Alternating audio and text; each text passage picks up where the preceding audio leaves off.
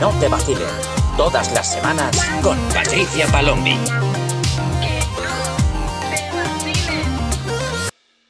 ¿Qué pasa, gente chica? Yo soy Patricia Palombi y estás escuchando un episodio más de Que no te vacilen, el podcast donde hablamos sobre las relaciones de la generación Z y de la generación millennial. ¿Qué tal estáis todos? Espero que estéis muy bien. Yo ya estoy un poquito más recuperada, ya tengo mi voz normal, bueno, casi normal, estoy un poco congestionada, pero en general ya puedo hablar, ya no me falta voz. Em, también mi COVID o lo que fuese que tuviésemos Paula y yo hace un par de semanas también se nos ha ido ya, estamos sanas a notas. Y hoy vengo a hablaros sobre un tema que es un poquito controversial porque es un poco como el elefante en la sala. Hoy vamos a hablar sobre los amigos de nuestra pareja, que parece que es un tema mm, un poquito controversial porque parece que tenemos que aceptarlo sí o sí, no tenemos mucho voz ni voto, pero sí y no. Vamos a desglosarlo un poquito. Últimamente me han llegado varias historias de personas preguntándome sobre cómo gestionar el llevarse mal con los amigos de sus parejas. A ver, esto es un tema un poco delicado porque cada uno es libre de llevarse con quien quiere y evidentemente tú no puedes controlar a quién ve o con quién va tu pareja. Esa es una elección de esa persona y tú ahí pues no puedes opinar. Donde sí puedes opinar es en si esa relación que tiene con esas terceras personas afecta a tu relación de pareja. ¿Qué quiero decir con esto? Que en el momento en el que hay ciertos comportamientos o se actúa bajo unos valores que a ti te afectan, ahí sí que tienes voz y debes poner tus cartas sobre la mesa en lo que estás dispuesto a tolerar y lo que no. Porque tu pareja es una parte activa de ese problema. No es un ser pasivo que no tiene ni voz ni voto, la tiene. Y debe decidir si está de acuerdo en ese tipo de comportamientos y los permite o no los permite. Porque, vamos a ver, nosotros nos rodeamos de la gente que se alinea con nuestros valores, con nuestras ideas. Y por tanto, si nos sentimos a gusto con un grupo de personas, nos mantendremos con ellos. Mientras que si no nos sentimos a gusto, tarde o temprano esa relación dejará de ser sostenible. Os voy a poner un ejemplo. Em, en el episodio anterior, que si no lo habéis escuchado es el episodio bonus 6, eh, tenemos una entrevista con mi mejor amiga. Y una cosa muy curiosa es que después de publicar este episodio, pues como me mandáis feedback a veces de los episodios en plan, pues he escuchado esto, me ha gustado mucho, o tal o cual, pues con este en concreto me dijisteis cosas curiosas como por ejemplo que se notaba como que era una persona que se expresaba muy bien, que os recordaba mucho a mí y que podíais sentir el por qué éramos amigas. Y me pareció muy curioso que solo con una conversación, sin verla físicamente, sin conocerla, sin saber quién es, eh, me dijeseis tantas cosas sobre nosotras o pudieseis ver tan claramente la influencia de la una en la otra. Como que teníamos el mismo estilo, como la misma vibra, ¿no? A la hora de hablar y... Eh, y es que yo soy firme creyente del refrán este de dime con quién vas y te diré cómo eres.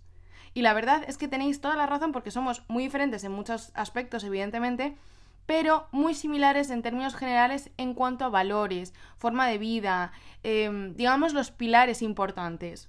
Y es que a la larga tú aguantas con amigos de verdad que son afines a tus valores. Puedes tener diferentes tipos de amigos dependiendo de las épocas de tu vida, pero si realmente no te alineas con ellos, esa etapa pasará. Solo mantendrás a los que realmente se parecen a ti. Sabemos que podemos tener conocidos, amigos de cañas, amigos de verdad, pero aquí estamos hablando de, estos últimos, de los amigos de verdad, esos con los que más sales, los que más influyen en tu vida, con los que más tratas. Por seguir con el ejemplo de Paula y yo, nosotras llevamos casi 20 años siendo amigas y no estamos ni en nuestra treintena. O sea, es decir, llevamos muchos más años vivas conociéndonos que sin conocernos. Nosotras nos conocimos de pequeñas en el cole y nuestra amistad ha sobrevivido a todas nuestras etapas de vida y desarrollo el colegio, la adolescencia, la universidad, la edad adulta, vivir cada uno en una punta del mundo, vivir cosas diferentes, pero seguimos siendo amigas porque nos alineamos. ¿Significa esto que nunca ha habido ningún momento malo entre nosotras o etapas difíciles personales, etcétera? Para nada. Pero con el tiempo perdura lo que es de verdad. Tanto ella como yo hemos tenido diferentes amigos en todas estas etapas y de hecho algunos los conservamos y otros no, porque así es la vida. No puedes arrastrar a todo el mundo siempre. Hay que aprender a despedirse. Hay gente que te acompaña en un trayecto Gente que se baja del tren a medio camino o entre paradas, gente que te acompaña hasta el final. Hay diferentes tipos de personas y eso es bueno, está bien. Porque hay mucha gente que no es buena para ti, que viene, que te enseña algo que tenías que aprender y luego chao. Yo me acuerdo cuando estaba en la uni que tuve una época súper turbulenta psicológicamente y me junté con gente con la que no estaba para nada a gusto. O sea, era gente que solo me proporcionaba angustia y ansiedad, de verdad. Pero como yo estaba metida en esa mierda también personal, era donde me movía hasta que al tiempo dije, vamos a ver, Patricia, es que ¿qué haces aquí? Esta no es tu gente. No te gusta cómo son, no te gustan lo que hacen, no te gustan cómo se gestionan, cómo ven la vida, los valores que tienen. Esta no eres tú. Y corté, dejé de llevarme con esa gente porque no se alineaban con mi yo real.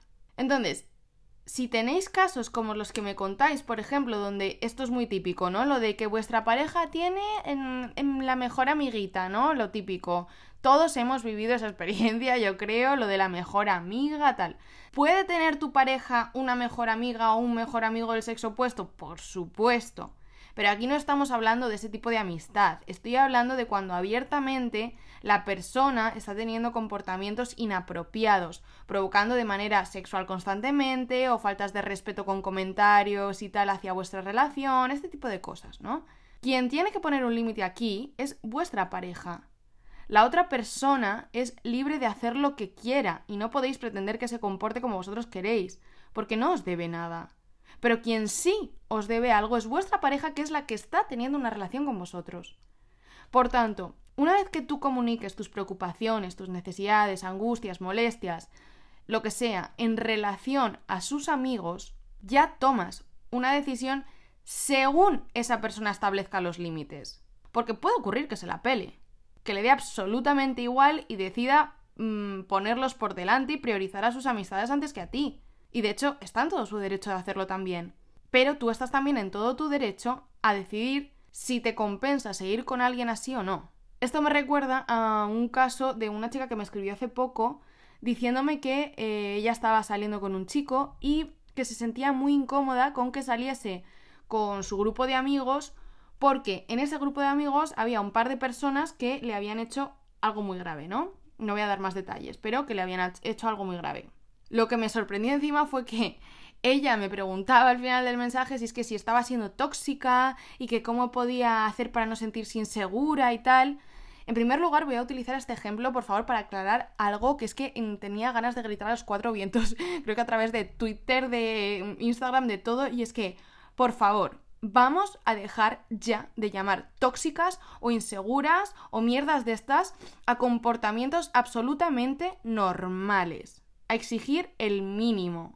O sea, chicas, eh, en su mayoría, porque la mayoría de los mensajes que me llegan son mujeres, que ven que sus parejas no tienen ningún tipo de responsabilidad afectiva, no invierten tiempo en ellas, pasan, se pasan el día ligando con todo el mundo, likeando y mensajeando a pavas medio en bolas en Instagram, sin darles ni un mínimo de validación emocional, y me vienen en plan, ay, es que me siento insegura, no quiero ser tóxica. Eh, no, mira, María Laura, es que esto no es que tú seas tóxica ni que tengas baja autoestima, es que es completamente normal que te sientas como una mierda ante una pareja así.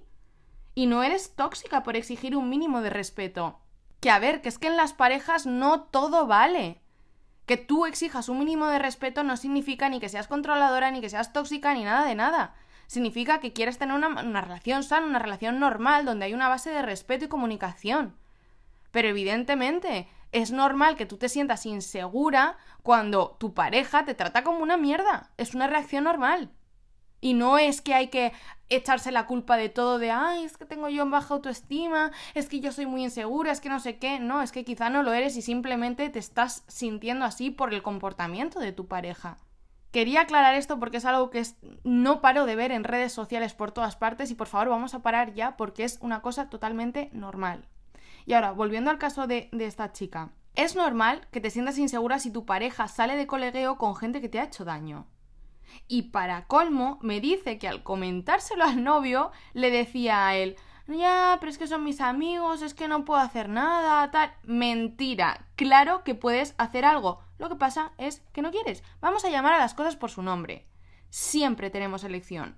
Y este pibe está eligiendo quedarse de colegueo con una gente sin importarle que estas personas te hayan hecho mucho daño. Está eligiendo, está dejándote claras sus prioridades.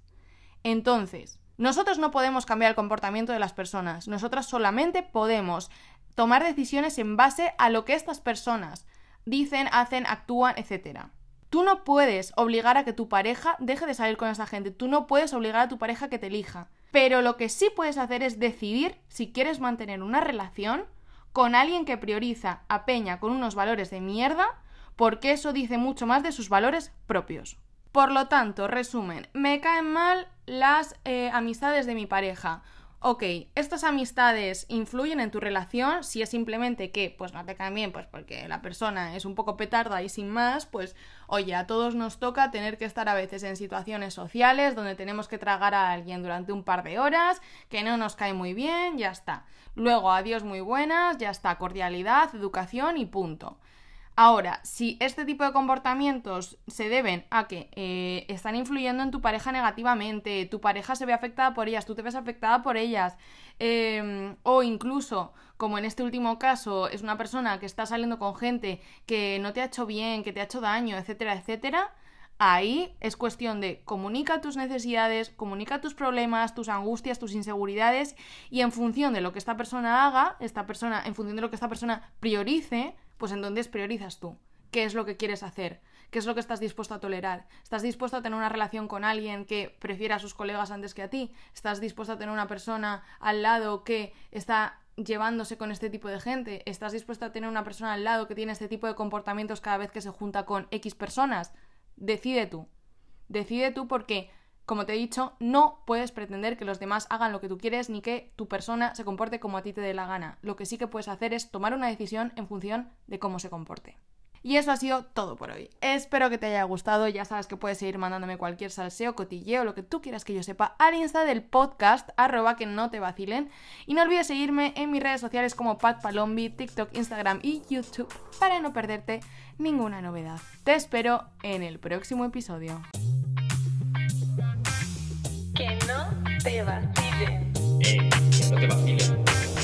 Tía, que no te vacilen. Que no te vacilen. Todas las semanas con Patricia Palombi.